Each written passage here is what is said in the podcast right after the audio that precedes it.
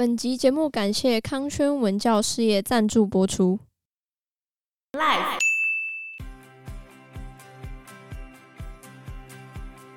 所以后来老梅姐她就说，她做的梦，梦中是一个没有人类的世界。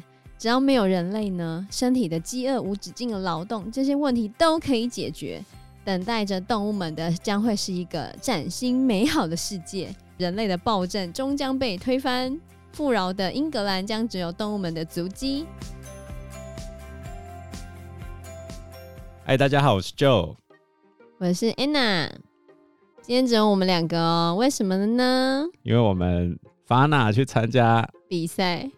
哎、欸，如果有任何的意见啊、批评、指教的话，欢迎各位加入我们的 IG，然后我们可以在上面一起讨论每一集节目的内容。你们传的每一个讯息，我们都一定会看，一定会回复的哦。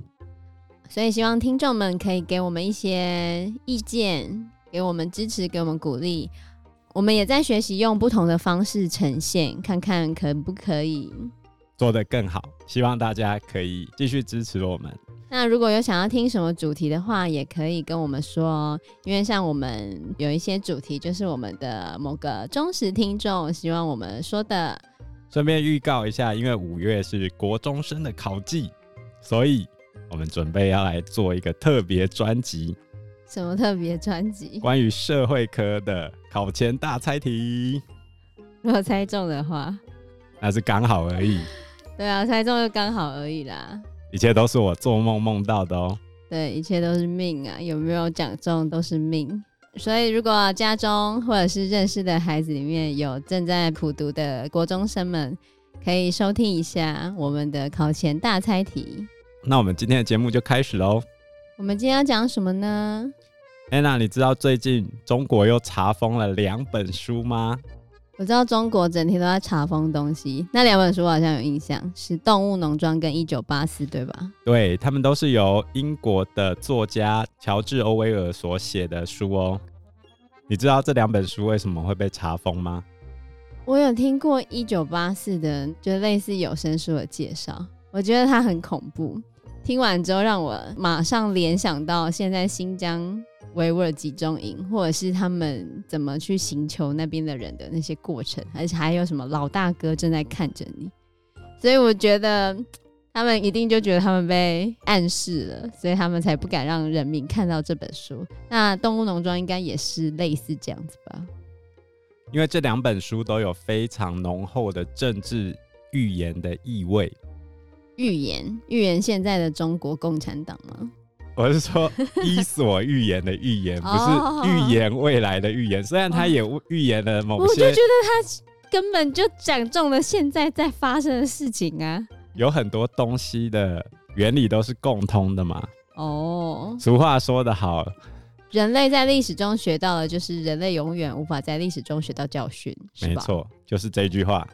所以一九八四主要讲的是老大哥在监视你。这一件事情就是集权的国家，它如何透过无孔不入的媒体跟宣传来渗透整个国家社会的机器。对啊，动物农庄也是一个政治上面的寓言故事。那他把苏联共产党的人代换成猪，包装成动物寓言故事的，在讲苏联的共产党所发生的事情。其实它是历史书。哇，那很好哎，从这边就可以学到苏联的历史。而他的每一个人物都可以对应到当时那个时空里面的苏联啊，或者是美国或英国的这些角色。真的哦？有些角色是好几个人的经历汇集在一起。哦，就很多人的综合经验就对了。没错，所以这个寓言故事其实他把整个苏联刚开始发展的历史。还有当时候的世界局势，具体而为的表现在一个看似童话故事的故事里面，这一点都不像童话故事啊。我们就先来讲《动物农庄》这个故事吧。这个故事发生在英国乡下的一个农庄里面，这个农庄的名字叫做曼诺农庄。然后在一个晚上，有一头就是快要死掉的公猪，它的名字叫做老梅杰 （Old Major）。也有人翻译成老上校。那这个角色其实他是反映列宁这个人。好，我们看一下他接下来会做什么事情。这个老梅杰他看到动物们都到齐了之后呢，他就开始跟所有的动物说：“我大概活不久了，但是在我离开世界之前，有些话我得向大家说。”他说他最近做了一个梦，梦醒了之后，他领悟到了一些事情。他说：“我们每天得到的食物只能够让我们活着，但是在我们当中比较有力气的呢，每天都会被工作折磨得精疲力竭。”一旦我们不再有用之后，就会被送去屠宰场。所有的动物在满周岁之后都忘了快乐是什么，悠闲是什么。在英格兰里，没有一只动物是自由的。我们的生活只剩下悲惨与压榨。是不是这里的土地不够肥沃呢？不是的，这里有丰富的物产。我们应该过着舒适而且有尊严的生活啊。但是为什么我们的生活都过得那么的悲惨？因为我们的辛苦的成果都被人类偷走了。所以，所有的问题都只有一个答案，那就是人类。人类是我们真正的敌人。刚才老梅姐所讲的话，其实就影射了列宁主义。因为当时候，俄罗斯在第一次世界大战基本上已经山穷水尽，必须要到三个人用一把枪的地步。也太惨了吧！你知道三个人怎么用一把枪吗？把另外两个人打死，其中一个就可以用了。我是不是太残忍了？没有啊，就等前面的人死掉，排队用。哦，不是我去把他打死，是反正就等他死。所以大家是不是都被送上屠宰场？然后当时候俄罗斯很穷嘛，虽然他们有很大的土地、很富饶的物产，那人民就想问啊，为什么我们那么穷？为什么？就是被。第一次世界大战给拖垮了嘛，于是列宁被德国偷偷的送回去俄罗斯去做什么？搞革命啊！哦，所以他最后提出来的口号就一句话：和平、土地、面包。哦，很熟悉。所以跟刚才老梅姐讲的话是不是一样？我们有富饶的土地，应该要有东西可以吃。可是为什么当我们没利用价值的时候，却被送上屠宰场？哦，它里面其实有很多人类的角色，然后我们这边讨论的时候把它精简了很多。这个曼诺农庄的主人，他影射的是俄罗斯的沙皇尼古拉二世。所以后来老梅姐她就说，他做的梦，梦中是一个没有人类的世界，只要没有人类呢，身体的饥饿、无止境的劳动，这些问题都可以解决。等待着动物们的将会是一个崭新美好的世界，发大财喽！对，然后他就开始教动物们唱起一首革命歌曲，歌词中有写到呢，人类的暴政终将被推翻，富饶的英格兰将只有动物们的足迹，他们要奋斗到这一天的到来。然后当动物们激昂的唱歌的时候，老梅姐就咽下了最后一口气。哦，老梅姐她象征着列宁，不过列宁他其实有活到革命成功。那《英格兰之兽》这一首歌影射的是共产党的国际歌，这一首歌就是当时候的革命歌曲啊。每一次抗议都要有一首主题曲嘛。对啊。比如说泰国的哈姆太郎，然后台湾的岛屿天光，是岛屿天光吗？不是吗？好像蛮多首的啊，不然还有什么？洪仲秋的《你敢有听到咱唱歌》，有鼓舞人心的作用。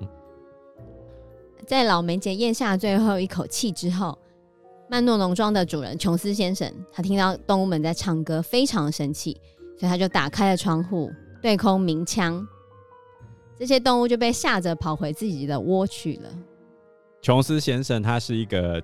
酒鬼，因为他前面遇到了很多不顺的事情，所以沙皇真的是酒鬼吗？没有啊，他是在说沙皇很不顺，好不好？不是说沙皇是酒鬼。哦，是这样吗？沙皇这一次参加第一次世界大战，简直把俄罗斯拖进无底深渊。第一个是他们的军队在作战的时候不是很顺利，嗯，然后再来第二个是国内经济崩溃，最后使得他的统治。地位也受到挑战，所以对他来说简直衰爆了。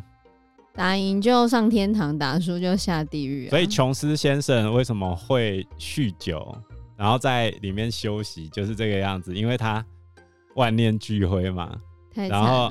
就算动物们已经快要造反，他却没有任何知觉，他只懂啊，不要再闹，不要再闹，不要再闹，对空鸣枪就是这个意思嘛。嗯，它其实也没去镇压，他甚至来不及镇压，就准备要完蛋了。在老梅姐死掉之后呢，有两只聪明的猪就开始领导跟教育其他的动物，其中一只叫做雪球，另外一只叫做拿破仑。雪球这个角色的部分特质是在影射列宁啊，也有一部分是在影射当时候共产党的二把手叫托洛斯基，列宁本来要传位给他，那后来呢？但是他后来在政治斗争之中输给了史达林。对，等一下就会讲到了。然后拿破仑影射的就是史达林。这两只聪明的猪呢，把老梅姐的教会整理成一套很厉害的思想系统，然后他们称之为动物主义。所谓的动物主义，很明显嘛，就影射的是共产党主义跟共产党宣言。然后这边把它浓缩成七戒。七戒就是：凡靠着两条腿行走的，全是仇敌；凡靠四条腿行走的，或者长着翅膀的，全是朋友。所有动物不能穿衣服，所有动物不能睡床铺，所有动物不能喝酒，所有动物不能伤害其他的动物，所有的动物一律平等。所以这七戒里面，如果浓缩来说的话，就是两条腿坏坏，四条腿超好。然后家禽类的，就是有翅膀的，也是归类在好人的里面。反正就只有动物才是朋友就对了。对，所有动物一律平等嘛，人类都坏坏。如果以共产党来说的话，就是后这一件事情就是在讲他们后来会成立共产党，嗯，然后后来变成共产国际，除了劳动阶层以外的那些资本家，全部都是坏人。我们今天的节目就到这边喽，谢谢大家，谢谢大家，拜拜，拜拜。